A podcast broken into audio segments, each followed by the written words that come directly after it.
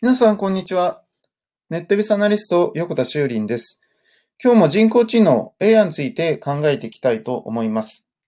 昔ですね、えー、星新一というですね、SF 作家さんのショートショートというですね、あの短編、超短編小説、えー、のですね、えー、よく読んでいたんですけど、えこの小説のえー、1000作品ですね。えー、1000の作品を、えー、人工知能に学習させて、新しくショートショートの作品を、人工知能 AI に書かせるというですね、えー、プログラムっていうかですね、実験があったそうなんですね。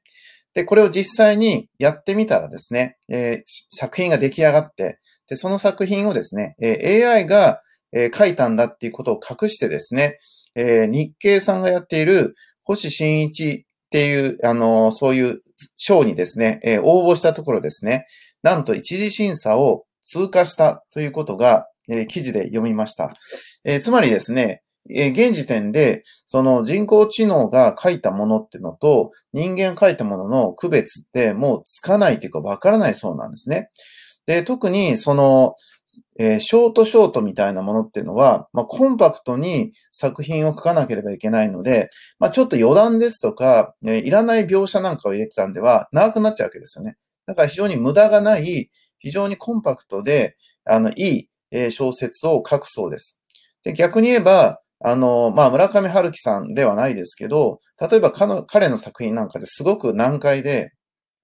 その描写っていうのはすごいいっぱい出てきて、で、ずっと読んでないとですね、何回も読まないと話がわからなかったりするものっていうのは、実はそれは、あの、話が難しいのがいいのか悪いかちょっとわからないけど、その余計な無駄がいっぱいあると思うんですね。で、その余計な無駄が、その、その人らしさだったりとかするし、なんかちょっと脱線したとこが、なんかですね、逆にその読み手をですね、ま、惑わせてしまって、えー、なんかですね、ドキドキしたりするみたいなことも多分あるんじゃないかと思うんですけど、こういうね、ことがまだ人工知能 AI にはできないそうなんですね。